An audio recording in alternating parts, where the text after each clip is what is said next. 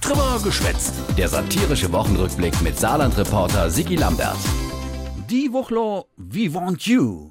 Et Saarland will dich han. Und zwar als, Berufssaarländerin, Berufssaarländer, oder wie die Tobias Hans noch lieber sit, als Berufssaarländerin. Innen- und Außenwelt. Der E. demografische Wandel macht auch vor der Landesverwaltung nicht Halt. Und weil die Landesverwaltung nicht genug Nachwuchs findet, probiert der Hanse dabei mal über die soziale Medien mit einer neuen Äh, Dachmarke, sie heißt Berufssaarländerin, Berufssaarländer. und bedeutet nichts anderes als wie mir suche Leid für die Polizei, die Justiz, die Verwaltung und die will man jetzt mit paar schöne Filmchen am Internet angle.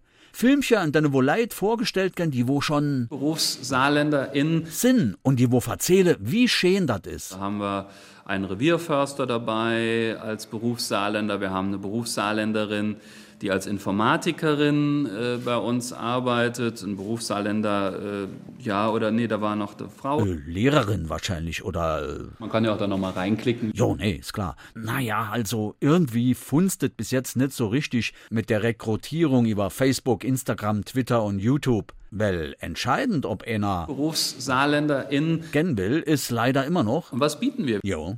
Und das ist zum Beispiel unterdurchschnittliche Bezahlung, befristete Verträge statt Festanstellung und Verbeamtung. Ja gut, äh, schon sitte Hans, aber Wir haben, wie ich finde, ein kollegiales Miteinander in der saarländischen Landesverwaltung. Das spürt man ja so ein bisschen, wenn man auch mal durch äh, Flure geht. ähm, außerdem Wir haben äh, mit äh, dem Jobticket äh, hier im Saarland auch einen, einen Vorteil gegenüber anderen. Huiuiuiui. Und die Landesverwaltung präsentiert sich auch deine künftige Berufssaarländerin äußerst familiefreundlich. kann ganz sicher sagen, bei uns äh, werden auch Männer, die sagen, sie möchten zum Beispiel Teilzeit arbeiten, um sich in Erziehung einzubringen und so, nicht schräg angeguckt. Und von daher, glaube ich, sind wir in manchen Bereichen vielleicht noch ein bisschen innovativer als äh, die Wettbewerber. Äh, naja.